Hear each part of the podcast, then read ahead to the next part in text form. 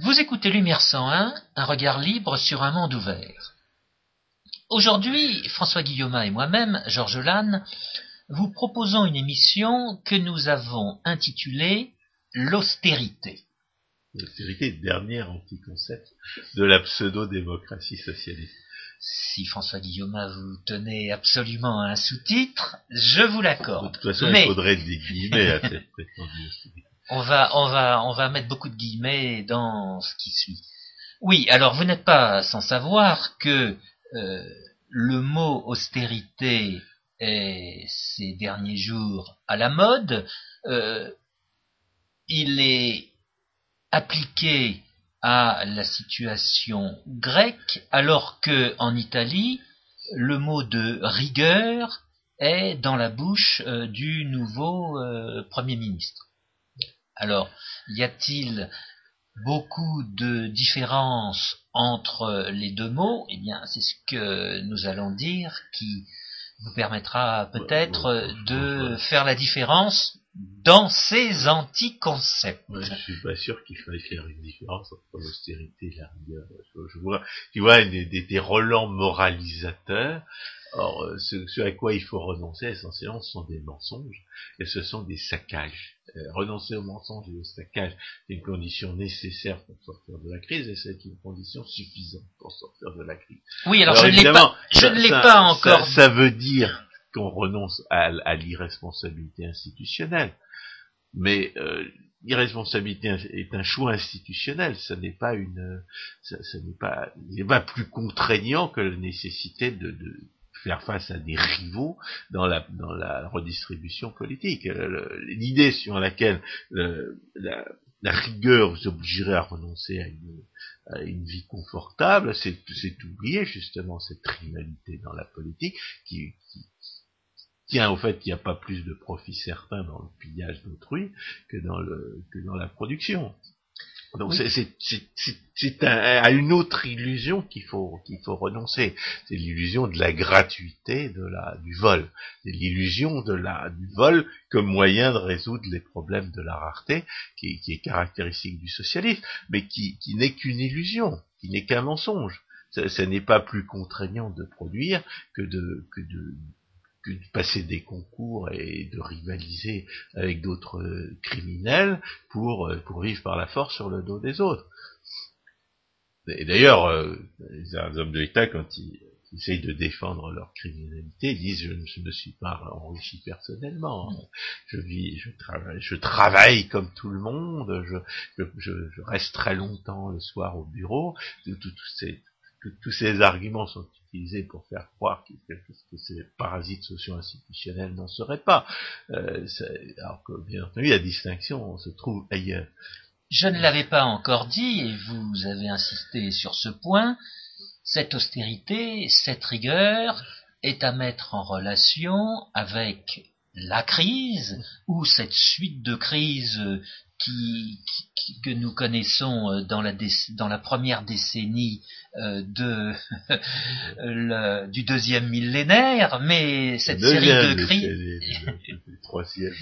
oui, mais cette série de crises ne fait que prolonger euh, celle qui existait depuis au moins la décennie 80 et dont nous avons eu l'occasion de parler.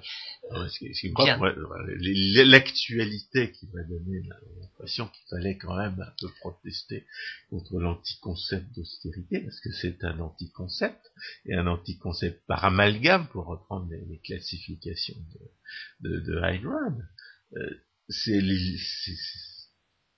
l'idée de, de, voir par exemple que les Gauleiter que l'Union européenne impose à la Grèce euh, cherchent à, imposer un plan d'augmentation des impôts, alors que c'est vraiment la dernière chose qu'il faille faire euh, contre une population dont la, production a diminué d'un quart au cours des, trois dernières années.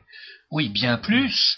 Euh, ces Gauleiter donne l'impression d'avoir une parfaite connaissance de la situation et des situations en général, ce, qui est, loin d'être le cas. il y a une question générale de connaissance de, la situation, mais il y a aussi une une connaissance, un discours qui fait absolument aucune distinction entre augmenter les impôts et diminuer les dépenses.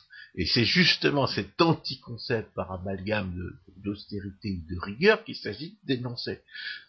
Parce que du point de vue, du point de vue moral, parce que c'est le point de vue moral qui est premier, et du point de vue économique, la,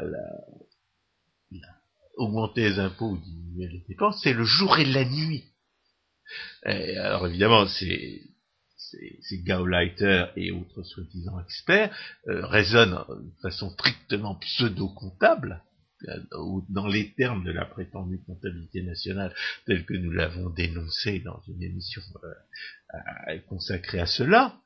Or, il est bien évident que si vous prenez au sérieux des chiffres qui mettent qui, fourrent dans le même sac une augmentation des impôts et une diminution des dépenses, alors que du point de vue moral et du point de vue économique, c'est le jour et la nuit, vous, ne savez pas ce que vous faites et vous ne savez pas de quoi vous parlez. Alors, bien entendu, euh, euh, euh, cet amalgame n'est pas seulement le produit de l'ignorance et de l'incompétence. L'ignorance et l'incompétence ne sont pas innocents. C'est une émission intitulée le charlatanisme ordinaire, j'ai même deux émissions intitulées Le décalogue du charlatanisme ordinaire en économie.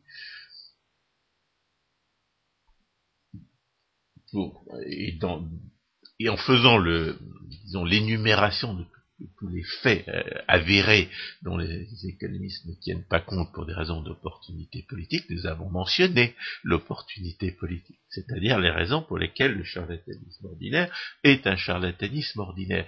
Et là, euh, nous avons évidemment des hommes de l'État, euh, pseudo-démocrates et socialistes, qui, qui continuent d'analyser la situation dans les termes habituel, alors que la situation est doublement différente de ce dont, ils avaient l'habitude, à la fois parce que leurs, complices euh, habituels, c'est-à-dire les, gens qui achetaient leurs promesses d'argent volé, euh, se méfient parce qu'ils pensent qu'ils vont pas tenir leurs promesses d'argent volé, et aussi parce que les, hommes d'État volent et redistribuent tellement, c'est-à-dire qu'ils détruisent tellement de richesses, que euh, qu'aujourd'hui on peut être certain que toute augmentation des, impôts va réduire la production, et on est à peu près certain, en tout cas c'est un fait, un fait admis aux États-Unis, que ça va réduire les recettes c'est-à-dire que si on veut augmenter les recettes fiscales, il, faut, il faut réduire les impôts,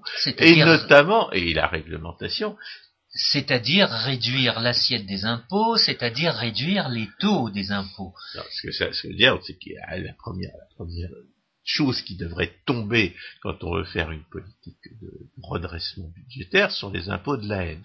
On a fait toute une, une émission intitulée Incitation à la haine sociale, dans laquelle nous avons décrit les différents impôts qui conduisaient à favoriser cette non, mais on a, disharmonie. On a, décrit surtout le rôle de cette, incitation à la haine sociale dans l'imposture de la pseudo-démocratie socialiste. Ce, à quoi il s'agit de renoncer aujourd'hui, et il faut, on ne répétera jamais assez, ce sont des mensonges et ce sont des saccages. Des, des, mensonges sur les saccages. Des mensonges qui essaient de nous faire croire que les saccages seraient une condition de la, de la, de la, de la progrès social, alors que les saccages sont ce qui fait désormais un obstacle euh, euh, permanent au progrès social. Et au lieu de parler de crise comme euh, on, en parlait il y a quelques secondes, on pourrait davantage parler de saccage, de capharnaüm, oh, ben, où nous avons été menés par ces décision aveugle. On est en crise quand on se rend compte des conséquences d'une situation qu'on ne voulait pas euh, reconnaître. En l'espèce, les hommes de l'État français, par exemple, ont passé leur temps à, résoudre les, à, promettre davantage d'argent volé qu'ils n'en volaient. Et, et à promettre toujours davantage d'argent volé, alors même qu'ils avaient renoncé. Euh, et c'est pour ça que c'est l'origine de cette folie française euh, qui consiste à dire qu'on serait dans une société libérale. Autre émission que nous avons faite euh, il y a quelques semaines. Ils ont, ils croient avoir renoncé au socialisme. Ils croient avoir renoncé au lendemain qui chante, à l'avenir radieux de l'humanité. Euh, ils croient avoir renoncé à la, à, leurs utopies, aux utopies de leur, de leur jeunesse 68 tarde, et en réalité, les institutions que la, que la vermine exploiteuse et folle du communisme nous a imposées au XXe siècle, les institutions continuent à manger toujours et à détruire toujours davantage de la production des gens normaux. C'est-à-dire que ces gens qui s'imaginent qu'on serait dans une société libérale, ces gens qui sont assez fous pour croire qu'avec 57% de dépenses de, de, produits intérieurs mangés par les, dépenses étatiques, eh bien on serait dans une société libérale, ces gens-là euh, ne se rendent pas compte que, les institutions qu'ils nous ont imposées dans le passé, et qu'ils considèrent comme allant de soi, sont la cause de la crise dont ils se plaignent aujourd'hui. Et alors, pour, pour maintenir ces institutions dont ils croient qu'elles sont, qu'elles sont nécessaires et normales, alors qu'elles sont des institutions criminelles et destructrices, eh bien, ils avaient jusqu'à présent trois, solutions qui étaient pour eux équivalentes. Eh bien, ils promettaient, ils, empruntaient de l'argent, c'est-à-dire qu'ils vendaient des promesses d'argent volées à des, à des épargnants, ou bien ils volaient encore davantage d'argent, ou bien ils euh, distribuaient moins d'argent volé. Or, la nouveauté, ce qu'ils appellent la crise, c'est que euh, il y a deux, deux de ces solutions qui sont fermées aujourd'hui. Parce que lorsqu'ils augmentent les, taux d'imposition, ce que veut faire le, le, le dénommé Hollande, augmenter les impôts de la haine, eh bien ils vont réduire les recettes fiscales, donc ils n'obtiendront pas ce qu'ils veulent. Et puis d'un autre côté, les, leurs complices ordinaires, les prêteurs qui leur prêtaient de l'argent, euh, c'est-à-dire qui achetaient leurs promesses d'argent volé, eh bien ils veulent plus acheter les promesses d'argent volé, euh, sinon à des conditions qui tiennent compte d'une prime de risque euh, auquel ils ne sont pas prêts à se résoudre. Donc la seule solution, c'est de diminuer les dépenses. Or, que qu'implique la, fausse notion d'austérité, elle implique qu'il n'y aurait aucune différence entre ce qui, entre ce qui n'est plus une solution que d'augmenter les impôts, et ce qui est la seule solution, c'est-à-dire de diminuer les dépenses. C'est pour ça que j'étais frappé, moi, par les Gauleiter de la, de la Grèce, dont je découvre avec effarement, qui voudraient euh, que les impôts rentrent alors que les Grecs avaient l'habitude de ne pas les payer. Qu'est-ce que ça veut dire que les impôts rentrent alors qu'ils avaient que les Grecs avaient l'habitude de ne pas les payer? Ça veut pas dire qu'on va faire de la rigueur alors qu'avant il y avait du laisser aller. C'est pas c'est pas en cela qu'on renoncerait à, du, à, l'irresponsabilité institutionnelle, qui est, là, qui est, qui est un, des éléments majeurs de la, de, du problème le fait que les gens ne paient pas d'impôts, c'est très bien. C'est pas du laisser aller. Ce qu'il faut faire, c'est pas, euh, c'est pas augmenter, c'est pas forcer les gens à payer les impôts que la loi leur demande de payer. C'est réduire les prétentions légales de, l'État, de manière à conformer la, la pratique à la réalité. Car augmenter les impôts dans une telle situation, dans une situation où la production s'effondre, et s'effondre de, de, manière vraiment euh, historique. C'est spectaculaire et dont on ne voit pas la fin. C'est là, c'est une certitude de, plonger, le, de, maintenir le, le, cercle vicieux de l'effondrement et d'empêcher tout redressement. Il faut vraiment, il faut vraiment être fou pour demander euh, une augmentation des impôts euh, en Grèce. Il faut vraiment être fou. Et, et cette folie-là, elle, traduit, euh, disons, premièrement un refus de tirer les conséquences de la différence entre augmenter les impôts et diminuer les dépenses, et puis en même temps l'irrationalisation pseudo-scientifique de cette euh, de ce refus qu'on trouve malheureusement dans la, la, science économique telle qu'on nous l'a enseigné. Et puis enfin, bien entendu, il va falloir euh, euh, expliquer les réactions et, dire quelles devraient être les bonnes réactions euh, à, cette situation. Donc on a, on a, trois parties. La première consistera à parler, à, rappeler que la différence entre augmenter les impôts et, diminuer les dépenses, c'est le jour et la nuit pour ce qui est de leur, de leur interprétation morale et de leurs conséquences économiques. Ensuite, la deuxième partie consistera à énumérer les sophismes économiques qui, euh, qui aveuglent une bonne partie de, nos irresponsables institutionnels euh, sur la réalité de ces différences. Et puis enfin, on, va parler de la réaction, euh, je dirais, des, peuples, et la réaction que devrait être celle des peuples face à cette, face à cet amalgame. Alors commençons par le jour et la nuit. Oui, alors euh, du point de vue moral, augmenter les impôts, euh, c'est euh, voler encore davantage. C'est davantage de criminalité. C'est davantage de pillage. C'est davantage d'esclavage.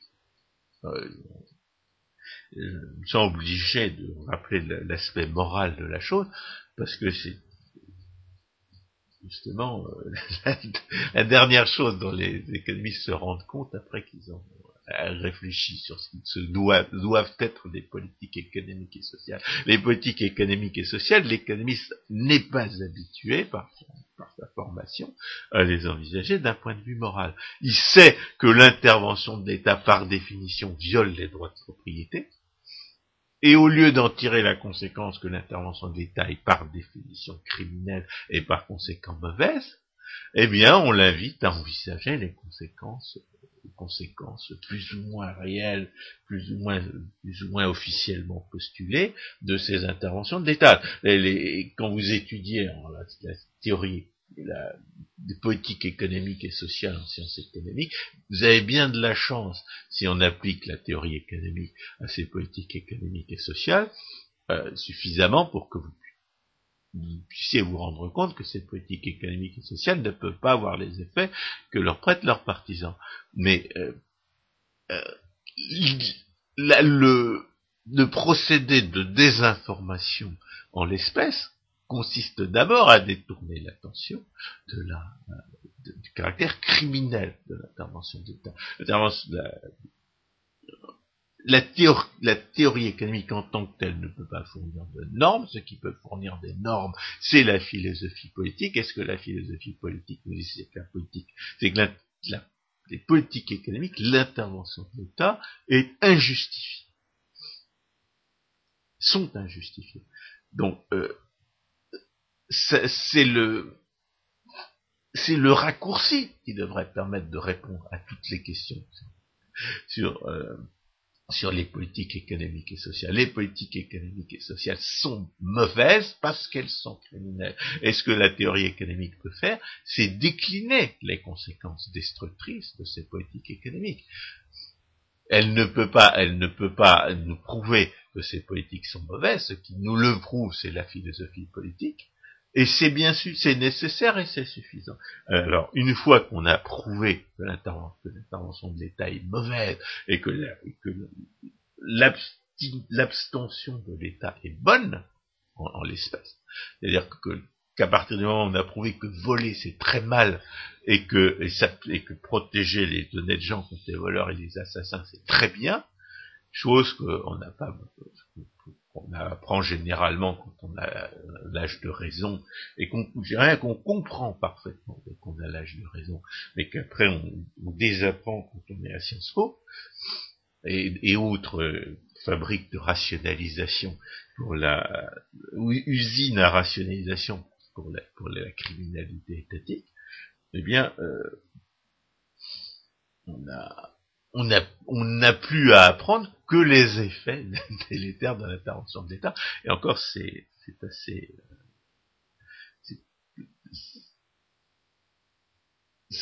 C'est assez, c'est assez pénible à apprendre, puisque à partir du moment où vous avez compris que c'est une pure destruction, vous n'avez pas forcément envie de, de, de, regarder dans ce détail-là.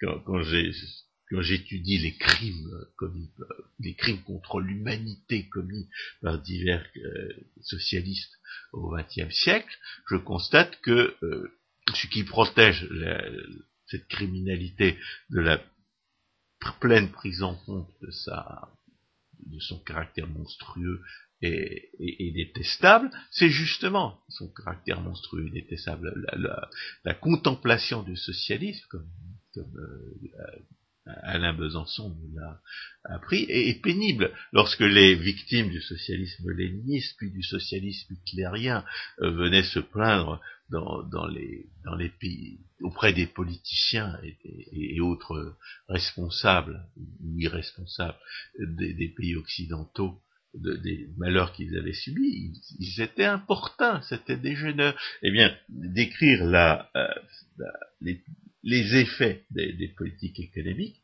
quand on sait effectivement lesquels c'est, eh bien, non seulement c'est pénible pour, pour celui qui le fait, mais aussi c'est aussi pénible pour celui qui, qui, qui, qui l'entend. Alors, euh, ça ne nous dispense pas pour autant de décrire les trois conséquences principales d'une augmentation des impôts envisagée comme prétendue solution à la crise. Le premier, effet de l'augmentation des impôts, c'est ce que les économistes appellent un effet de substitution, c'est-à-dire que les gens vont produire moins dans la mesure où ils peuvent se permettre de produire moins.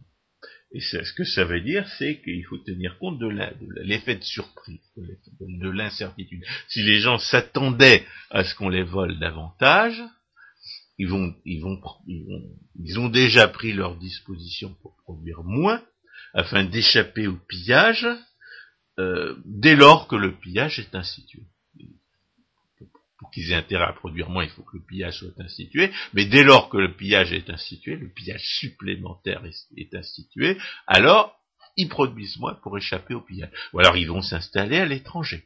C'est une autre manière de produire moins. Et là, les, les faits, euh, c'est évidemment une baisse de la production, et euh, tel qu'on peut a pu l'observer à, de nombreuses reprises, dans un sens comme dans, l'autre, c'est-à-dire soit qu'on augmente les impôts, soit qu'on les diminue, et particulièrement les impôts de la haine, c'est une, variation de la production dans le sens inverse des impôts. Lorsque augmente les impôts, la production baisse. Lorsqu'on diminue les impôts, la production euh, euh, augmente. Et c'est vrai par définition des impôts de la haine, puisque c'est comme ça qu'on définit les impôts de la haine. L'impôt de la haine, ce sont ceux qui ne sont pas là pour euh, rapporter de l'argent au trésor public, mais pour, euh, pour priver de, de ce qu'ils ont les, les catégories sociales qu'on a décidé de persécuter. Alors, le, je parlais de la, de la, de la prévision. Si on suppose que le pillage supplémentaire prévu, eh bien, euh, la, la baisse de la production va, avoir lieu immédiatement.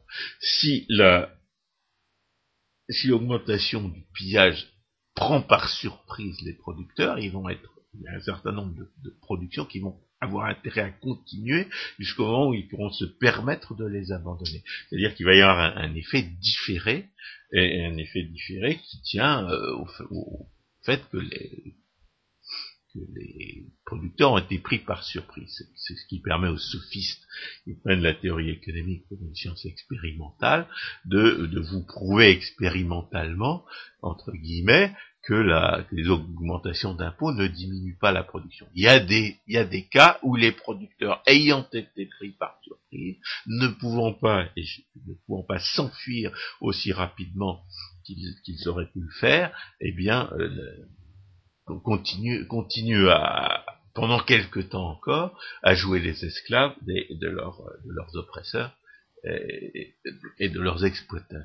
Donc il faut pas, il faut pas, oublier l'effet fondamental de la, de. Euh, ça a d'ailleurs été l'occasion pour Pascal Salin, euh, justement à propos des effets de l'impôt sur la, sur la production, de réfuter la notion d'effet de, de revenu puisque des, des manières, des prétextes pour nier que l'augmentation des impôts réduit la, production taxée, c'est le, prétendu effet de revenu. En réalité, Pascal Salin a, a, prouvé que le prétendu effet de revenu euh, ne pouvait pas se produire systématiquement dans la mesure où il n'était qu'une conséquence de l'incertitude, c'est-à-dire du fait que les gens ne prévoient pas, ne peuvent pas parfaitement prévoir le degré de pillage criminel et esclavagiste auquel les soumettront les hommes de l'État. On peut d'ailleurs imaginer une situation qui, du point de vue euh, euh, logique, n'est pas tout à fait impossible, c'est que les gens surestiment le degré de pillage auquel les hommes de l'État vont les, soumettre, et, éventuellement surréagissent à une augmentation d'impôts. Ou alors, euh, donc le, les effets destructeurs de la euh, et contre contre-productifs de, l'imposition et le risque que l'augmentation du taux d'imposition conduise à une baisse des recettes fiscales, euh, donc sont, dominés par cet effet de substitution, mais également par l'incertitude. Alors, il y a le fait euh, circonstanciel que j'ai mentionné tout à l'heure et qui explique l'anticoncept de s'accroche à l'anticoncept de, de, rigueur, d'austérité pour euh, refuser de, voir la différence entre augmenter les impôts et diminuer les, dépenses étatiques, c'est euh, le fait que en France en particulier, on atteint les limites du socialisme. Ça veut dire quoi? Ça veut dire que la redistribution politique est telle que la, comme on dit, l'ascenseur social est en panne. La, les, tous les gains de productivité sont gaspillés dans la, destruction euh, étatique. Les gains de productivité qu'on peut obtenir sont, sont perdus, ils sont, ils sont, détruits, soit par, euh, par le, simple développement euh, naturel, spontané et, et mécanique des, institutions criminelles imposées au XXe siècle, soit par le, pseudo-investissement dans, la, politique induit par, par la redistribution. C'est évidemment le, le, la, loi de Bitur-Camembert qui, est à l'œuvre, qui, euh, démontre que la redistribution politique détruit en tendance une richesse égale à celle qu'elle vole, parce que pour obtenir le, butin ou du pillage, ou pour échapper à ce pillage, on a intérêt à pseudo-investir dans la politique à la hauteur de l'enjeu euh, envisagé. C'est-à-dire que plus les hommes de l'État redistribuent, et plus, bien entendu, on gaspille dans l'action politique des, euh, des, richesses euh, qu'on aurait pu utiliser à, servir des, véritables besoins, et qui ne sont là que pour euh, essayer de mettre la main sur une richesse dont l'existence est par définition due à d'autres euh, à d'autres investissements. Donc ce qui explique que l'augmentation des impôts euh, ne peut pas augmenter, de moins en moins de chances d'augmenter les recettes, c'est d'abord le fait de substitution, qui existe toujours, et en même temps, c'est le, degré de, pillage, c'est-à-dire de gaspillage étatique, aujourd'hui atteint. Il y a la, situation a changé parce que la, redistribution politique socialiste détruit trop, détruit trop pour qu'on puisse maintenir le, mensonge comme quoi cette redistribution politique socialiste sera une condition de la, du progrès social, alors qu'elle a toujours été un obstacle majeur à ce progrès social. Aussi longtemps que la redistribution politique ne détruisait pas suffisamment euh, les, les, gains de productivité que l'on doit à l'innovation et à l'accumulation du capital, on pouvait faire croire qu'elle n'était pas un obstacle, mais éventuellement une condition de progrès social. Aujourd'hui, il va falloir renoncer à ce mensonge euh, centrale de la pseudo-démocratie socialiste. Il va falloir reconnaître que la redistribution politique socialiste est le problème et non pas la solution au problème. Alors, euh, troisième, euh, troisième raison pour laquelle la, redistribution politique socialiste, euh, je dirais, euh, l'augmentation des impôts euh, ne peut pas résoudre le problème budgétaire, c'est que l'augmentation des impôts implique de ne pas, justement, de ne pas, de ne pas remettre en cause les institutions pillardes dont, j'ai dit qu'elles avaient, une tendance mécanique à augmenter le pillage redistributeur.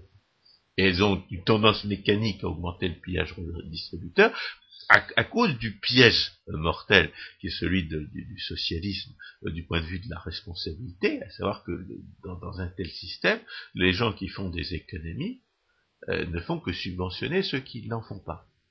C'est-à-dire que quoi que vous fassiez, vous ne pouvez que servir l'irresponsabilité institutionnelle, et vous ne pouvez, et, dans, un tel système, vous ne pouvez que servir, que, participer aux mécanismes qui conduisent à toujours plus de dépenses inconsidérées. C'est-à-dire, je, le répète, même ceux qui font des économies servent en réalité la, dépense inconsidérée dans la mesure où, le, produit de leurs économies va, être, dépensé par d'autres. Ils ne peuvent pas conserver le produit de leurs économies.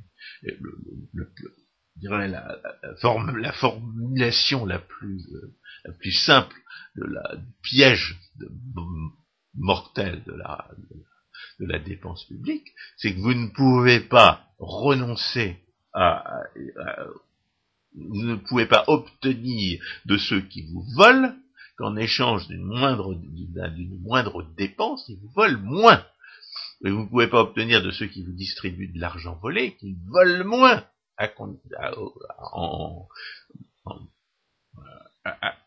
à, la condition que vous en dépensiez moins.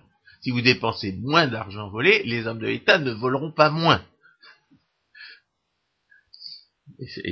Si vous réclamez moins d'argent volé, les hommes de l'État ne, réclameront pas moins. C'est-à-dire que le cochon de payant, celui à qui on ne demande pas son avis, que l'on force à payer, chez qui on envoie la police pour lui voler ce qu'il a, le cochon de payant lui-même n'a pas intérêt dans un tel système à ne pas réclamer l'argent volé.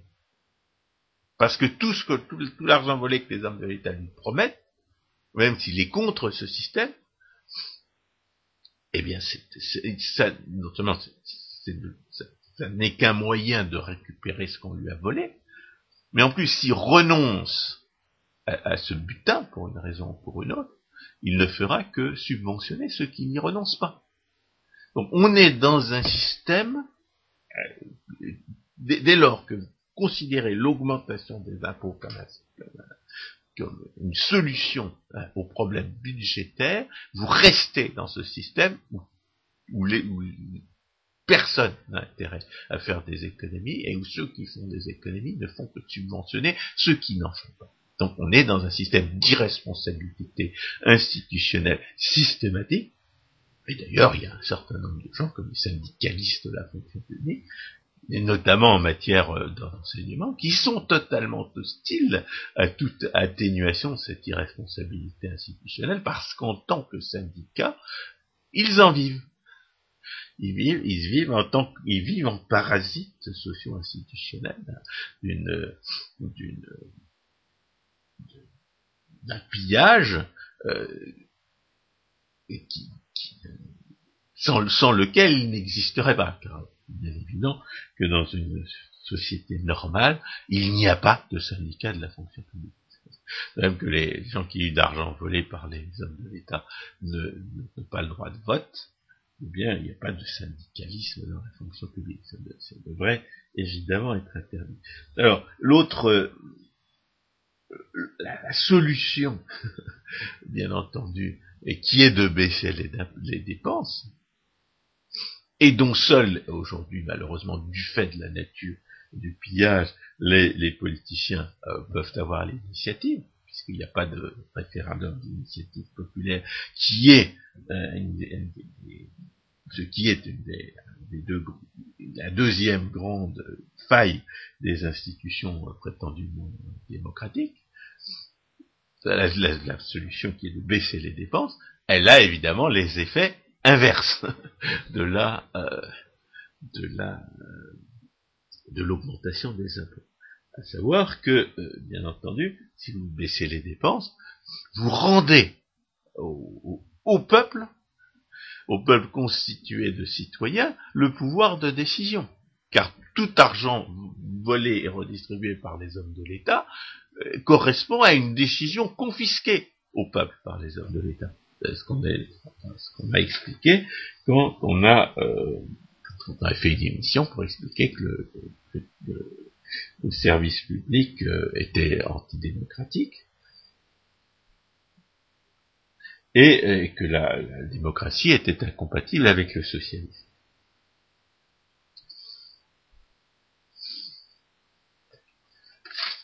Alors donc c'est le, premier effet, c'est de rendre au peuple un pouvoir de décision, ce qui veut dire que le peuple, euh, si, l'argent qu'il dépense n'est pas de l'argent volé, mais son propre argent, euh, le peuple euh, accorde forcément davantage de de mérite et d'utilité à ce qu'il achète lui-même qu'à ce que les hommes de l'État lui distribuent. De, ce point de vue-là, il y a, une, augmentation de la production qui, tient automatiquement au fait qu'on rend euh, à la que les hommes de l'État rendent au peuple le pouvoir, de, pouvoir social qui lui, qui lui avait usurpé par la force. Alors le deuxième effet, bien entendu, de la, euh, de la, de la baisse des dépenses, c'est que le, eh bien, le, mécanisme euh, infernal de l'irresponsabilité institutionnelle est atténué. À partir du moment où les hommes de l'État ne vous distribuent plus d'argent volé, eh bien, euh, vous n'êtes plus confronté à ce dilemme qui est d'accepter l'argent volé euh, ou, de, subventionner ceux qui ceux qui l'acceptent. Dès lors que on ne vous offre plus d'argent volé, vous n'êtes plus confronté à, cette, situation moralement euh, insoluble qui consiste à à savoir que si vous refusez cet argent volé, vous allez subventionner euh, des, gens qui trouvent normal de vivre d'argent volé aux autres. Enfin, bien entendu, euh, il y a une... Du fait de la démonstration de Bitur Camembert, comme quoi euh, la redistribution politique socialiste détruit l'équivalent, une richesse équivalente à celle qu'elle vole, bien entendu, dès lors que les hommes de l'État renonce à un élément de redistribution politique, c'est autant de pseudo-investissements en moins que vous aviez à faire pour mettre la main sur le butin de ce vol. Car il faut, les distributions d'argent volé ne sont pas gratuites. Pour obtenir de l'argent volé aux autres, il faut faut pseudo-investir. Il faut se soumettre aux conditions qui vous permettent, dans le, dans le meilleur des cas, il faut se soumettre aux conditions qui vous permettent de, recevoir cet argent volé. Il faut par exemple, si, l'argent volé est distribué à condition d'être pauvre ou d'être chômeur, eh bien il faut être pauvre et être chômeur. C'est-à-dire renoncer à une production, euh, à une production autonome pour, pour devenir un parasite social institutionnel si la condition pour devenir un parasite social institutionnel, c'est de passer des concours et d'apprendre des, choses qui ne servent à rien d'autre qu'à devenir un voleur, comme le droit administratif, eh bien, vous êtes obligé de passer des concours pour, euh, et d'apprendre des choses qui ne servent à rien d'autre qu'à devenir un voleur, comme le droit administratif. Donc, euh, il n'y a aucune possibilité euh, que qu'en règle générale, vous ne soyez pas obligé de pseudo-investir, c'est-à-dire de dépenser de la, des, richesses en pure perte, pour, de, euh, devenir un parasite social institutionnel, c'est-à-dire pour recevoir les richesses volées par les hommes de l'État. Dès lors que les hommes de l'État réduisent les dépenses, euh, c'est-à-dire leur distribution d'argent volé, eh bien c'est autant de pseudo-investissements que les receleurs n'auront pas à faire. Et c'est autant de richesses, par conséquent, qui seront libérées pour de véritables productions, de, véritables investissements, par opposition à ce pseudo-investissement qui est le fait d'intriguer pour recevoir les butins de la politique. Alors, bien entendu, euh, c'est encore mieux, non seulement d'abaisser les dépenses, mais d'abaisser les impôts, puisqu'il y a des impôts dont on sait par définition que euh, leur, euh, leur effet n'est pas d'augmenter les recettes publiques, ce sont les impôts de la haine. Si vous abaissez les dépenses de la redistribution politique et si vous abaissez les impôts de la haine, eh bien, c'est d'autant, plus de, euh, résolution du problème budgétaire que vous aurez obtenu. C'est pour ça qu'il est vraiment euh, effarant de voir euh, le, un, gouvernement soi-disant de droite se vautrer devant l'intimidation en ce qui concerne les impôts de la haine, en, supprimant ce qu'il avait appelé le bouclier fiscal. Euh, supprimer, le, supprimer ce qu'il appelle le bouclier fiscal ou rétablir, ne pas supprimer l'impôt sur le capital, c'est vraiment de la, c'est vraiment de la, politiquement c'est suicidaire. Il y a des, imbéciles tellement imbus du socialisme que, qui ne comprennent pas, comme le dénommé Juppé, qui s'imaginent que c'était la suppression de l'impôt sur la l'impôt sur la fortune qui avait euh, sa majorité à la droite euh, à la fin des années 80, c'est absolument pas vrai. Ce qui a coûté à la, sa majorité à la droite à la fin des années 80, c'est sa trahison de ses promesses électorales, c'est sa trahison de son électorat, c'est sa trahison de l'intérêt national, en renonçant aux politiques de démantèlement du socialisme qu'elle avait promis de faire et ce, et ce pourquoi elle avait été élue en 1986. Donc le, le Juppé, bien, très bien, préfère accuser le euh, préfère accuser le de, de son échec, c'était un échec personnel du, dénommé Juppé, euh, ceux dont il a trahi les aspirations et, et, et violé les promesses, et, non pas euh, sa propre trahison et, sa propre et, violation. Alors, donc on a établi que le qu'augmenter les, les, impôts et, diminuer les dépenses, c'est le jour et la nuit. On a même établi que si on voulait sortir de la crise budgétaire, il fallait non seulement abaisser les dépenses, mais abaisser certains impôts. Je suis obligé de dire d'ailleurs qu'aux États-Unis, il y a des gens qui comprennent ça. Il y a des gens comme Gingrich qui disent qu'il faut supprimer l'impôt sur les sociétés. Supprimer l'impôt sur les sociétés, c'est le moyen de sortir de la crise budgétaire. Et Gingrich, c'est pas n'importe qui. Il est le seul, individu qui a réussi à obtenir quatre années d'excédent de, budgétaire euh, pour les, finances publiques fédérales aux États-Unis. Donc c'est quelqu'un qui, qui ne fait pas des promesses en l'air. On, on, traite de vantard, mais c'est quelqu'un qui a, qui a livré la marchandise. Il n'a pas seulement fait des promesses, il a livré la marchandise, et dans, dans des proportions qu'on pourrait considérer comme miraculeuses, étant donné tout ce qu'ont fait ses prédécesseurs et ses successeurs.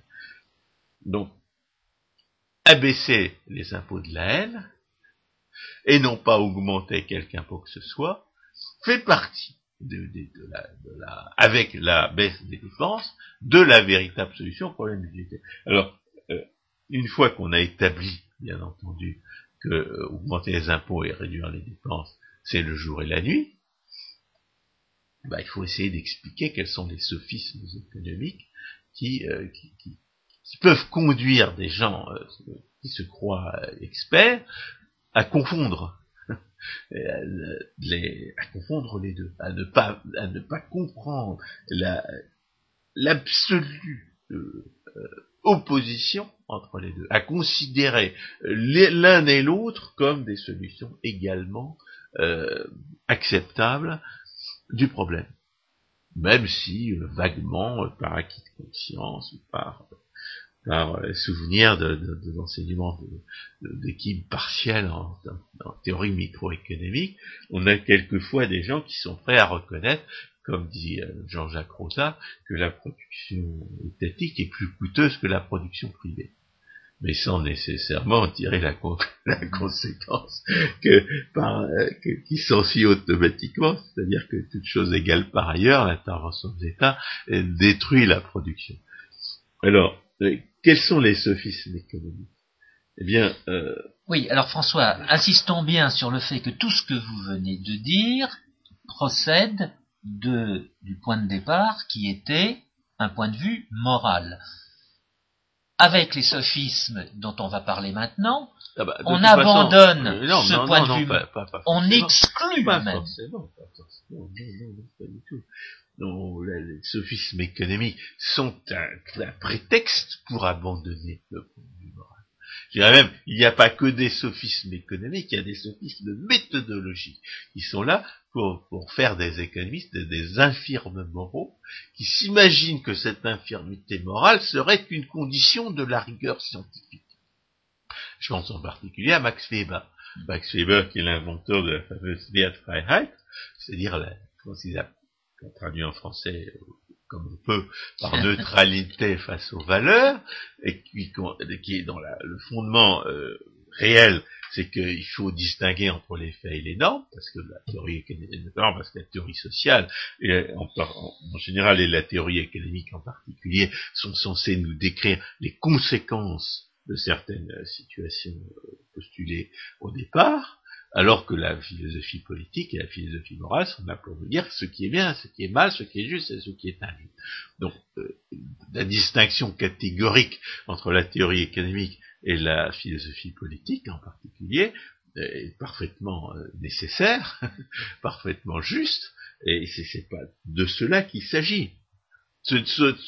L'erreur de Max Weber consiste à s'imaginer que l'économiste ne devrait pas se référer à la philosophie politique, euh, ni, à la, ni, à la, philosophie en particulier, ni à la philosophie morale en général. Or ça, c'est une erreur totale, une erreur absolue, et, il y a deux raisons à ça. La première raison, qu'a énoncé, euh, qu'a démontré Manhopper, ce qu'il a appelé l'éthique de l'argumentation, et ce qu'a essayé d'ailleurs d'illustrer euh, Michael Polanyi dans son dans ce livre qui s'appelle Logique de la liberté, je crois. Mais j'en suis pas sûr, il faudrait vérifier. Mm-hmm. C'est que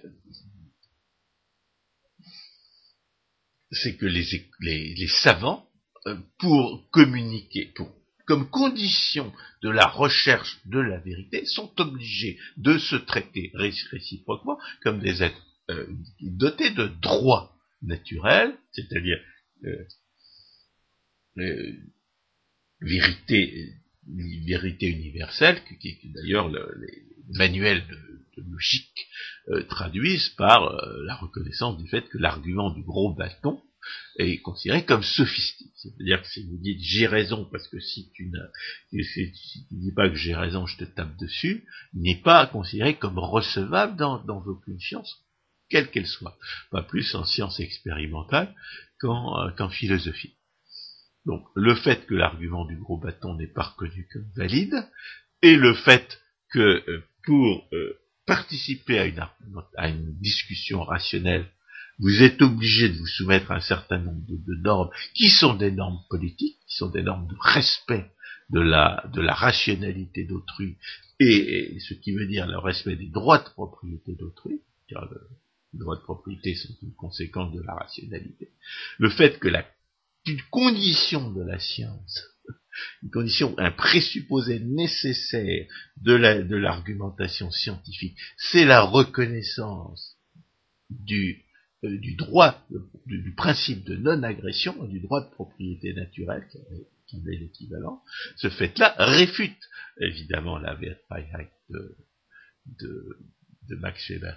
En, en, en général, la, la science, pour être une science, doit se soumettre à un certain nombre de normes, et par conséquent, la Wertfreiheit s'en trouve de ce fait réfutée, et parmi ces normes figure la norme politique de la non-agression, qui est la définition même du libéralisme. C'est-à-dire que si vous êtes un savant et si vous n'êtes pas libéral, eh bien, vous, êtes un mauvais savant. Vous risquez d'être un mauvais savant, et en tout cas, vous êtes dans, vous êtes dans une contradiction, ce qui est en, science la preuve absolue d'une erreur. Et justement, ce que Michael Polanyi essayait de faire comprendre à ses, à ses collègues euh, physiciens, qui ont généralement tendance, pour les raisons qu'a énoncé Hayek, à, être socialistes, c'est-à-dire à traiter leurs semblables comme des objets de leurs études expérimentales, c'est que justement, ils ne devaient pas traiter leur, conception poétique ne devait pas refléter les rapports qu'ils avaient avec l'objet de leurs expériences, mais les rapports qu'ils avaient avec leurs collègues. Étant donné que, les, membres de la société sont des êtres pensants et non pas des, pas des, objets inédimés, euh, mus par des, euh, par des lois mécaniques. Donc, euh, c'est la première réfutation de la Wertfreiheit. La deuxième réfutation de la Wertfreiheit, sur laquelle on n'insistera jamais assez, parce qu'il ne me semble pas que même Ludwig von Mises, qui en avait tiré des conséquences euh, méconnues pendant la quasi-totalité du XXe siècle, les, euh. C'est qu'on ne peut absolument pas faire de théorie économique sans référence au droit de propriété. On l'a déjà dit à plusieurs reprises on le répétera jamais assez, et je dirais même, on ne peut pas définir, non seulement on ne peut pas définir la théorie économique en général, mais on ne peut pas définir l'intervention de l'État en particulier sans référence aux droits de propriété, puisque l'intervention de l'État les viole, ces droits de propriété.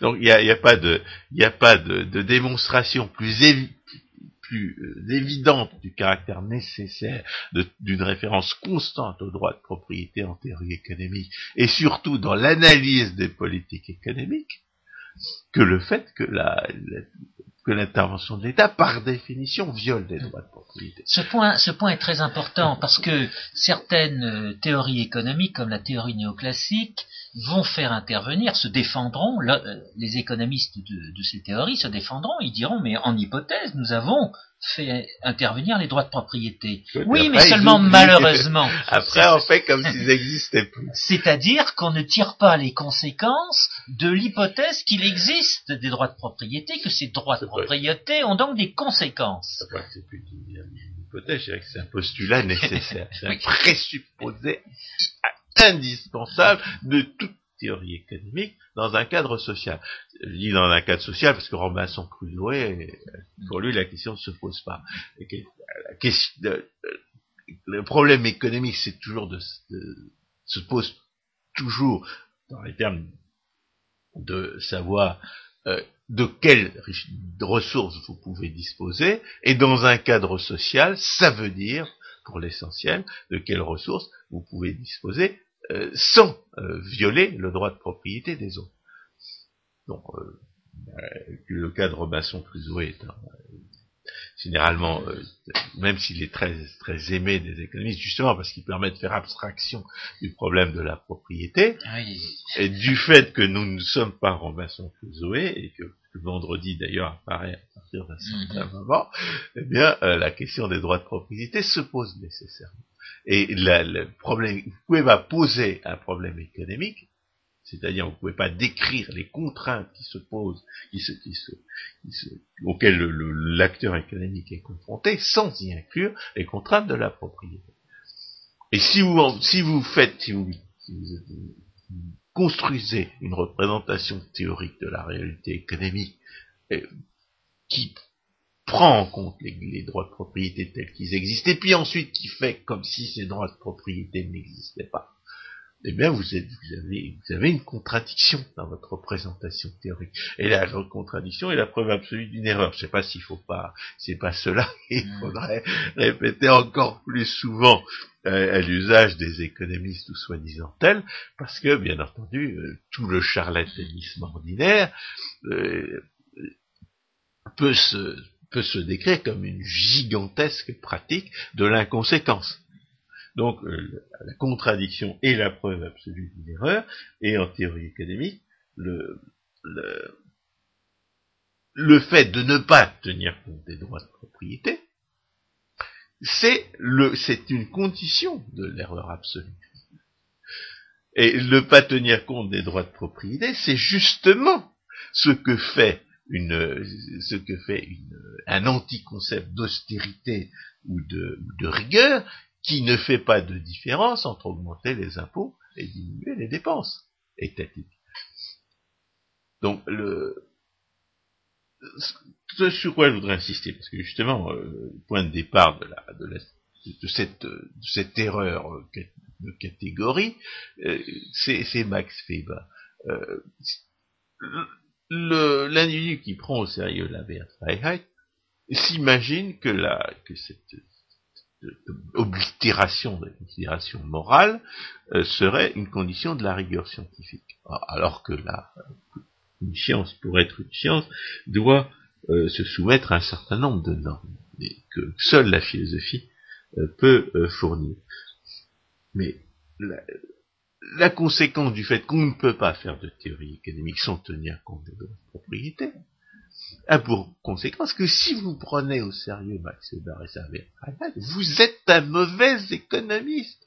L'individu qui vous qui, traite la prétendue production étatique et la, production euh, réelle des gens normaux comme si elles étaient équivalentes n'est pas un bon économiste et pas uniquement parce qu'il tient pas, il tire pas les conséquences du fait que, la, qu'il a reconnu par ailleurs que la production étatique est plus coûteuse. Euh, conséquence euh, immédiate étant que l'intervention de l'État, par définition, ne fait que détruire. Non, c'est à tous les niveaux de l'analyse théorique que, la, que le refus de tirer les conséquences du caractère agressivement violent de l'intervention étatique euh, se, manifeste. Dirais même, étant donné que seule chose qu'un économiste puisse vraiment prévoir, ce sont les, ce ravages causés par l'intervention de l'État. S'il n'interprète pas les effets de l'intervention de l'État comme autant de ravages, eh bien, euh, eh bien, on se demande bien à quoi il peut servir. J'ajoute bien entendu que c'est d'autant plus paradoxal lorsque c'est le fait d'un individu qui a, qui ont, qui ont appris la théorie des choix publics, voire qui ont eu des ennuis pour avoir voulu apprendre d'enseigner la théorie des choix publics. Donc, vous avez euh, en, théorie économique l'infirmité morale, ou l'abstraction des, des, réalités morales, conduit à l'incompétence économique.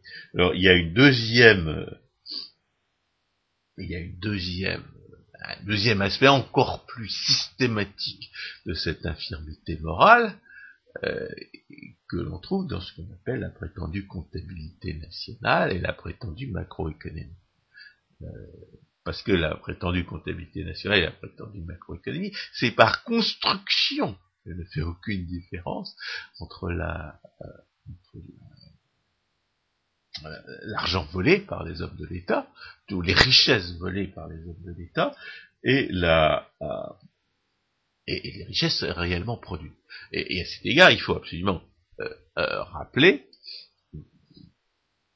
comme on l'a fait d'ailleurs dans cette émission intitulée La prétendue comptabilité nationale, nationale ou étatique n'est pas une comptabilité, que, que les individus qui raisonnent sur les sommes d'argent censées correspondre à des, à des productions dans des conditions institutionnelles où ces sommes d'argent ne représentent pas des prix de marché, c'est-à-dire des sommes d'argent échangées, des sommes en monnaie, pour faire plaisir à Jean des sommes en monnaie échangées contre des produits et des services euh, par des individus qui en sont propriétaires et qui de ce fait subiront les conséquences de leurs décisions, eh bien, toutes ces, sommes d'argent ne représentent pas la, véritable valeur de ce qui est échangé.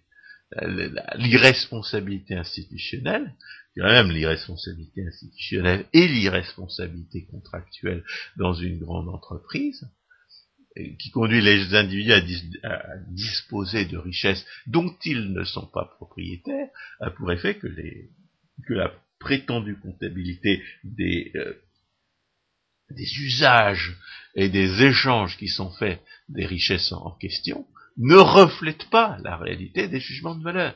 et par conséquent en théorie économique, ne saurait être utilisé par le raisonnement. Et cela explique, pour euh, illustrer par une situation d'actualité, euh, cela explique que les comptabilités nationales varient d'un pays à un autre. Ou les prétendues comptabilités. Ou les prétendues comptabilités nationales. Elles varient d'un pays à un autre, ne serait-ce que parce que dans chaque pays, il y a un monopole étatique qui a le privilège de construire cette comptabilité nationale, et dans le cadre de l'Union européenne, il y a un monopole particulier qui est Eurostat, qui a comme fonction d'essayer d'harmoniser ces comptabilités nationales différentes. C'est-à-dire de pratiquer une uniformisation. Harmoniser, sur la base de normes, harmoniser, c'est, sur la base de critères le vocabulaire de la musique. Oui. Donc, le, le, le, point de départ de la prétendue comptabilité nationale, c'est un déni de la réalité. C'est un vol du concept de valeur. La valeur, c'est forcément une valeur pour des individus agissants. Et c'est une valeur pour des individus agissants dans la mesure où l'action a pour eux des conséquences. Et le problème, justement, d'irresponsabilité institutionnelle et de l'irresponsabilité contractuelle, parce qu'il y a une certaine analogie entre les bureaucraties étatiques et les bureaucraties privées de ce point de vue-là, c'est que justement, la, l'irresponsabilité euh, juridique donne à des individus agissants l'occasion de disposer de richesses dont ils ne sont pas propriétaires et, à propos desquelles, par conséquent, la décision n'a pas les conséquences qu'elle aurait, qu'elle aurait pour, euh, pour, des, pour des propriétaires, euh, pour des propriétaires disposant de leur propriété. Et conséquence naturelle, bien entendu, c'est le gaspillage. Étant donné que si vous disposez de richesses d'une manière qui qui n'a pas pour vous les conséquences euh, à la hauteur des, sommes d'argent censées représenter ces richesses, eh bien vous n'allez pas avoir intérêt à vous informer. C'est toute la théorie de l'intérêt à s'informer et de, des effets de l'irresponsabilité euh, juridique sur l'intérêt à s'informer, notamment les responsabilités institutionnelles qui garantit, comme on l'a fait d'ailleurs, comme on l'a d'ailleurs montré à propos d'une autre émission, que la régulation étatique euh, est une contradiction dans les termes. La régulation étatique est une contradiction de des termes parce que la décision, parce que l'étatisation des décisions remplace les décisions responsables de propriétaires ou en tout cas les décisions à semi-responsables de leur de par les décisions irresponsables de gens qui n'ont pas produit ce dont ils disposent. L'irresponsabilité institutionnelle garantit qu'il ne peut pas y avoir de régulation alors, euh, le, euh, on a, on a inventé, nous avons inventé, une, une, expression, un concept pour désigner ce, pôle de concept qui caractérise le, le, fait d'utiliser comme indicateur de la valeur des sommes d'argent euh, des sommes en monnaie, euh, en dehors des conditions institutionnelles qui euh, permettent à ces sommes, à ces quantités de monnaie de représenter effectivement les jugements de valeur, on a appelé ça le sophisme comptable. Le sophisme comptable, euh, au sens pur, qui a été inventé par, qui a été identifié pour la première fois par François-René Rideau, ça consiste justement à, à donc à désigner, prétendre euh, désigner euh, ou plutôt repérer la valeur par des quantités de monnaie dans des conditions où ces quantités de monnaie ne, sont pas des, reflets fidèles des jugements de valeur effectivement euh, posés par les, par les individus agissants. Alors, il y a une variante du sophisme comptable qu'on a appelé le sophisme anticomptable et qu'il faut bien évoquer dans ce contexte historique, parce que le sophisme anticomptable est légèrement différent. Il consiste à ne pas se soumettre aux disciplines de la comptabilité, qui consiste essentiellement à, euh, à identifier, chaque fois qu'on repère des sommes d'argent qui sont, qui sont possédées ou qui circulent, quelle est l'origine et quelle est la destination des sommes d'argent en question. Quand on ne se soumet pas à cette discipline comptable, eh bien, on va, on va faire comme, euh, on va, par exemple, euh, refuser de tirer les conséquences du fait que l'argent euh, que, volent les hommes de l'État, que, que distribuent les hommes de l'État, est forcément volé quelque part. La plus grande partie des sophismes que dénonçait Frédéric Bastiat, par exemple, eh bien, ce sont, ce sont des sophismes anticomptables, c'est-à-dire qui consistent à, se, laisser obnubiler par les hommes, par les, par les richesses que distribuent les hommes de l'État, et, à ne pas voir les richesses que les hommes de l'État volent. Parce que les hommes de l'État ne, produisent rien en tant que tels, eh bien, c'est par définition de, l'État et des hommes de l'État que, euh, les richesses qu'ils distribuent euh, ici vont manquer là. C'est-à-dire que les richesses qu'ils distribuent ici vont manquer soit aux contribuables auxquels ils les ont volées, soit aux, investisseurs à qui leur prêteur aurait pu les prêter. Donc c'est par définition que s'il y a un effet, s'il y avait un effet multiplicateur des dépenses étatiques, il y aurait également un effet multiplicateur dans l'autre sens des, euh, de ce qu'ils appellent les prélèvements. Or, la, sophistique du charlatanisme keynésien, justement, et cette, cette sophistique est très utilisée aujourd'hui pour nous dire qu'il ne faut pas réduire les dépenses étatiques parce que ça provoquerait une dépression. La sophistique du charlatanisme keynésien nous, invente de prétendus multiplicateurs des dépenses étatiques mais elle refuse de reconnaître l'existence de véritables multiplicateurs des prélèvements étatiques. Alors, bien entendu, ce, qu'on observe, c'est que la redistribution politique socialiste, euh, du point de vue, même du simple point de vue des dépenses, ne, les modifie pas sensiblement, puisque ce qui, détermine le niveau des dépenses, et là-dessus les monétaristes avaient 100 fois raison, eh ben c'est le, le la demande de monnaie. Donc, il faut insister sur ce deuxième aspect du sophisme comptable, cette variante du sophisme comptable qui est le sophisme anticomptable, parce que le charlatanisme keynésien est un sophisme anticomptable, et que j'ai entendu, moi j'ai lu des gens que je pensais être sérieux, nous expliquer que la, que ce, la, Grèce, que la, dépression dont souffre la Grèce, par exemple, serait due à la baisse des dépenses publiques. la dépression dont souffre la Grèce n'est pas due à la, baisse des dépenses publiques. Elle est due à la, désorganisation et au, et au, pillage induit par l'intervention étatique, euh, passée comme présente. Le fait que les hommes de l'État dépensent moins d'argent volé euh, n'a pas pour effet que la demande s'effondre. Ce qui fait que la demande s'effondre, c'est que les, gens se retrouvent au chômage, c'est que, les, gens se, retrouvent privés de leur, de leur revenu, quelle qu'en soit la raison. Donc il faut évidemment euh, réfuter le charlatanisme keynésien euh, pour ce qui est de, de juger des effets des, euh, des baisses de dépenses. Bien entendu, euh, s'il euh, il y a un autre aspect de,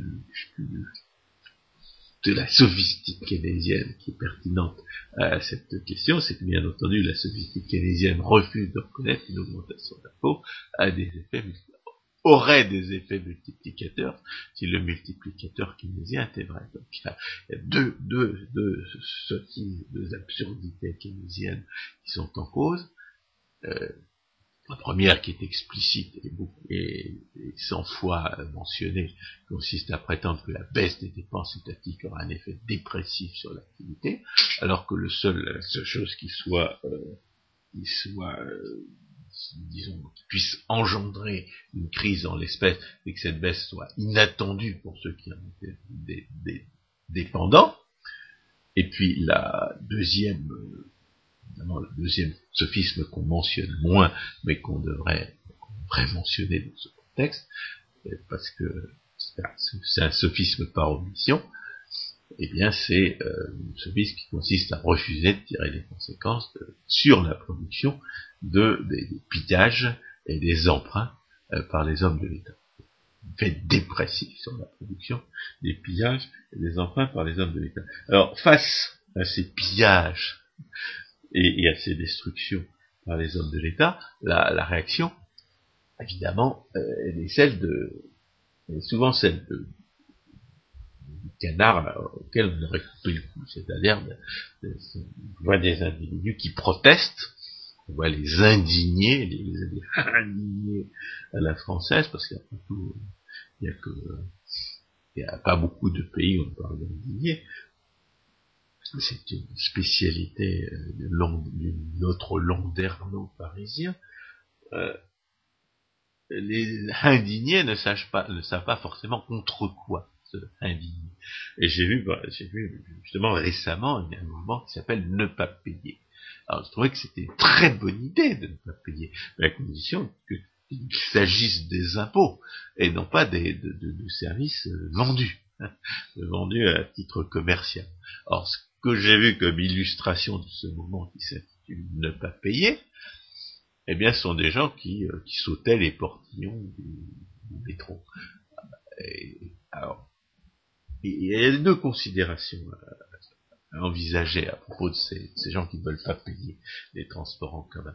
La première considération, bien entendu, consiste à dire que euh, ne pas payer des impôts, c'est toujours euh, moralement justifié, dans la mesure où l'impôt, c'est du vol. Même c'est un devoir, si on peut ne pas payer les impôts, de, ne pas les payer. Mais le, problème des, gens qui refusent de payer les transports en commun, c'est que le principe de la pseudo-gratuité, et c'est le principe même de, la perversion étatique. La pseudo-gratuité, c'est une invention des hommes de l'État. La, pseudo-gratuité, qui se fait toujours, qui est toujours payée par la force sur le dos des autres, c'est précisément ce qu'on reproche à l'esclavagisme socialiste de la pseudo-démocratie c'est précisément ce qui ne va pas avec la pseudo-démocratie. Les, gens qui sont, qui sont aujourd'hui indignés par, la situation, euh, eh bien, parmi eux, on voit des gens qui réclament la pseudo-gratuité. Euh, notamment, on voit les, étudiants en sociologie ou en études du genre ou en, je sais pas, en études de, en études de la paix en Grande-Bretagne, qui passent des années euh, dans les universités, euh, en partie sur le dos des contribuables, et qui s'indignent des décisions prises par les hommes de l'État, qui, qui augmentent les, les, frais de scolarité. Ils n'augmentent pas évidemment au-delà de ce qui est tolérable, mais qui les augmentent de manière à rappeler, que les Français très largement oublié d'ailleurs, parce que pour eux, euh, les frais de scolarité sont symboliques, sauf dans certaines écoles commerciales, euh, c'est que les, services se payent. Il n'y a absolument aucune raison pour que les privilégiés de la naissance ou de la ou de la de, la providence euh, fassent des études par, payées par la force sur le dos des autres cette idée sur laquelle l'éducation devrait être gratuite, c'est une, c'est une, perversion fondamentale du, socialisme pseudo-démocratique. Il n'y a pas plus de droit à l'enseignement qu'il y a de, prétendus droits à l'enseignement, qu'il y a de prétendus droits à la santé. Ce n'est pas vrai. Et il y a des pays qui sont encore assez sains pour l'affirmer.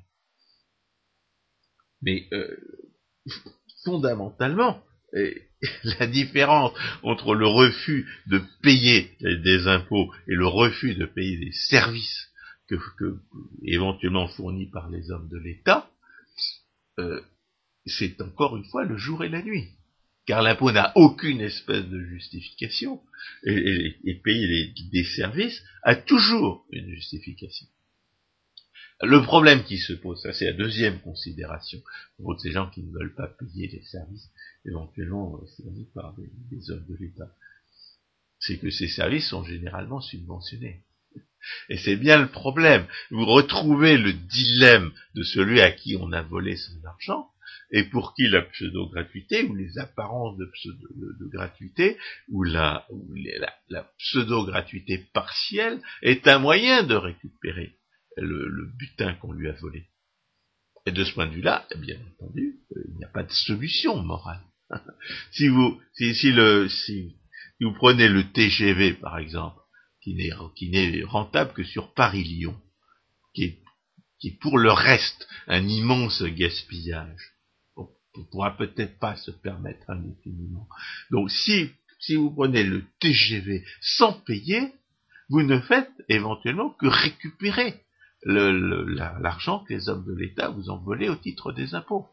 Et de ce point de vue-là, euh, il y a d'un côté la considération du fait que les services doivent être payés, de l'autre, il y a la considération du fait que les hommes, ce sont les hommes de l'État eux-mêmes qui ont institué le, principe de la pseudo-gratuité, le fait de vivre par la force sur le dos des autres, le fait de violer les règles de la morale universelle pour se faire servir par les autres comme un, un, aristocrate d'ancien régime.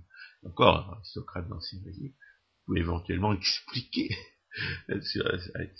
par quel service il aurait, éventuellement pu justifier ses privilèges. Donc la, le principe du vol il est inhérent à la fourniture subventionnée de services par les hommes de l'État. Si vous refusez de payer les, tarifs résiduels que, vous demandent les hommes de l'État, vous ne faites que privatiser un principe que les, dont les hommes de l'État sont les premiers, un, principe pervers, un principe criminel, dont les hommes de l'État sont les premiers coupables. Vous ne faites que les imiter, les hommes de l'État. les hommes d'État ne peuvent, n'ont absolument aucun fondement moral à vous faire quelque reproche que ce soit. Euh, votre, euh, mais votre dilemme demeure, car euh, est-ce que vous avez est-ce que vous devez surenchérir sur ce que sur le sur la criminalité étatique, ou est-ce que vous devez au contraire vous en abstenir vous-même? Lorsque les, le communisme s'était fondré dans les pays de l'Est, il y a toutes sortes de gens qui avaient été des mouchards au service de la Stasi ou du KGB et autres, et et autres services d'espionnage du peuple par les hommes de l'État, qui n'ont finalement pas été punis et auxquels finalement les, les, gens qui avaient été leurs victimes ont pardonné parce qu'ils savaient que dans un système aussi fou, aussi criminel, aussi démentiel que le socialisme réel, eh bien, euh, les gens étaient parfois obligés de, faire des choses qui sont euh, qui sont euh, qui sont injustes, qui sont immorales. Et dans la pseudo-démocratie socialiste, il en est, il en va exactement de même. Vous êtes obligé d'accepter les services pseudo-gratuits, les services subventionnés. Vous êtes obligé, vous pouvez être obligé d'accepter l'argent volé par les hommes de l'État, parce que parce que les hommes de l'État ne, vous ne s'abstiendront pas de vous piller parce que sous prétexte que vous avez que vous renoncez à leur service et à leur et à, leur butin. C'est le c'est le c'est la, la perversion euh, morale euh, centrale de, de, de, la popule de, de l'esprit l'esprit du citoyen par la pseudo-démocratie socialiste, que, que ce pillage auquel on, dont, on ne peut se atténuer les, effets ravageurs pour soi-même qu'en acceptant les redistributions. Et de ce point de vue-là, bien entendu, euh, le refus de reconnaître euh, la différence entre l'argent honnêtement gagné et l'argent volé euh, est, un autre aspect de cette perversion. Donc l'amalgame entre la l'augmentation des impôts et la baisse des, dépenses étatiques euh, est, inséparable de cette perversion fondamentale de la, redistribution politique socialiste. Et alors évidemment, le, puisque nous en sommes en réaction à ce, à, ce, pillage criminel, à cette perversion morale intrinsèque, la question est de savoir ce, qu'on doit faire. La réponse, on a déjà parlé, puisqu'on a fait une émission qui s'intitulait Ce qu'il faut faire et ce qu'il ne faut pas faire. Alors, ce qu'il ne faut pas faire, bien entendu, c'est continuer à emprunter. Et ça, les hommes d'État s'en rendent peut-être compte. Mais ce qu'il ne faut pas faire non plus, c'est augmenter les impôts. Et surtout pas les impôts de la haine ce qu'il faut faire, eh ben, euh, je dirais, ça, pose pas de problème intellectuellement, parce qu'il y a, toutes sortes d'autres pays qui l'ont déjà fait. Il y a des Suèdes en partie, le Canada l'a fait, la Finlande l'a fait G quand elle a perdu ses, marchés captifs en Union soviétique. L'Espagne est en train de le faire, les hommes de l'État espagnol. Il y a toutes sortes de pays qui se sont sortis de leurs difficultés budgétaires en faisant ce qu'il fallait faire, c'est-à-dire réduire les dépenses et réduire les impôts de la haine. Alors, du point de vue des, pièges euh, qu'on a, cités, c'est-à-dire le fait que les gens ont peur de, les gens qui ont accepté les redistributions étatiques ont peur de perdre les redistributions étatiques et, d'être et d'être toujours autant taxés. Bien entendu, la solution idéale, c'est de supprimer en même temps suffisamment de, privilèges redistributifs pour que tout le monde soit gagnant, pour que tout le monde puisse s'attendre à être gagnant. C'est ce qu'avait fait euh, Roger Douglas en, Nouvelle-Zélande. En Nouvelle-Zélande, eh bien, euh, le, gouvernement travailliste, car euh, il faut rappeler que la chose peut aussi bien être faite par un gouvernement de gauche que par un gouvernement de droite, les gouvernements de droite n'étant pas moins socialistes que les gouvernements de gauche dans bien des pays, notamment en France. En, Espagne, c'est un gouvernement de droite, pas extraordinaire, qui fait des réformes de droite. Mais euh, après tout, euh, Jospin avait privatisé, hein, et, Mitterrand aussi avait privatisé. Donc, le, la première solution, c'est de supprimer suffisamment de pillages redistributeurs, et notamment des réglementations qui ont, dont on peut pas, on peut pas identifier, je dirais, de façon, euh, institutionnelle les, les victimes et les, et les receleurs, car ce ne sont que des privilèges de monopole. Ils ne sont là que pour voler les uns, euh, soi-disant, au profit des autres. Il faut pas l'oublier.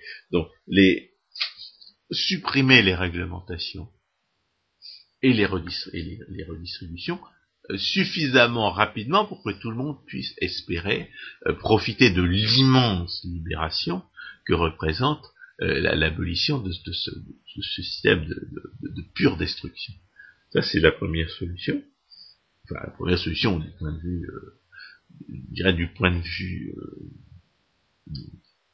intellectuel, qui fait pas appel à des, à des techniques particulières, une, connaissance experte en économie. La deuxième solution, qui a également été mise en œuvre euh, sous Margaret Thatcher notamment, qui est la micropolitique. La micropolitique consiste essentiellement à utiliser les, la perception euh, euh, sélective induite par l'intervention de l'État, que nous avons, ce que nous appelons nous, quand, l'intervention de l'État est, voleuse et destructrice, l'illusion fiscale, dans le sens d'une libération. C'est-à-dire euh, faire en sorte que les gens perçoivent les avantages de la, de la libéralisation, du retrait du pillage redistributif et destructeur, il n'y a aucune raison, bien entendu, pour que les gens ne, perçoivent pas les avantages, puisque ces avantages existent. Il ne faut pas oublier que le handicap des, fauteurs d'illusions fiscales, c'est que leur politique qui prétend améliorer le sort du peuple, en réalité, détruit sa production. La, micropolitique, elle, n'a pas cet inconvénient, bien au contraire, puisque la micropolitique vise à, mettre fin au pillage destructeur, eh bien, elle n'en a que davantage euh, euh, de, de, richesses réelles supplémentaires à distribuer. Et le, rôle de la micropolitique, ça va être d'attirer l'attention systématiquement sur, cette richesse réelle supplémentaire. Même si cette richesse réelle n'existait pas. Et la démonstration de Camembert démontre que cette richesse réelle est nécessairement sous-estimée par les économistes, puisque la, plupart des économistes estiment à un tiers la richesse détruite par la redistribution politique, alors que la véritable proportion, c'est 100%. Donc, même si cette richesse réelle supplémentaire n'existait pas, la micropolitique aurait pour tâche d'attirer l'attention sur les avantages de la libéralisation pour, euh, pour, la, pour la, pour les, populations, les populations, les, cibles politiques visées. Mais comme cette richesse réelle existe, ça n'en est que plus facile. Ça n'en est que plus facile, mais en même temps, ça n'en est que plus inutile, puisque justement, euh, ça, disons, cette, richesse réelle supplémentaire induite par la fin du pillage euh, esclavagiste et destructeur, par la réduction du pillage esclavagiste et destructeur, la réalité de cette richesse réelle permet de pratiquer la stratégie que j'appellerais du nœud gordien, qui est celle de la Nouvelle-Zélande, qui consiste à supprimer assez, euh, assez de privilèges et assez rapidement pour que tout le monde puisse penser en être, euh, en être euh, bénéficiaire. L'exemple, l'exemple concret qui, qui rejoint justement les, résultat de la micropolitique, c'est que la fin des subventions à l'agriculture en Nouvelle-Zélande a, commencé comme on pouvait s'y attendre en raison des lois de l'incidence fiscale, à, baisser le prix euh, du terrain agricole, mais comme la société s'en est retrouvée euh, massivement enrichie en général, les, les terrains agricoles ont retrouvé leur niveau euh, antérieur. À cette différence près que, cette, euh, ce prix, que ce prix euh, retrouvé ne, ne correspondait plus à une redistribution politique criminelle et par ailleurs destructrice, mais correspondait à la richesse réelle de l'ensemble de la société.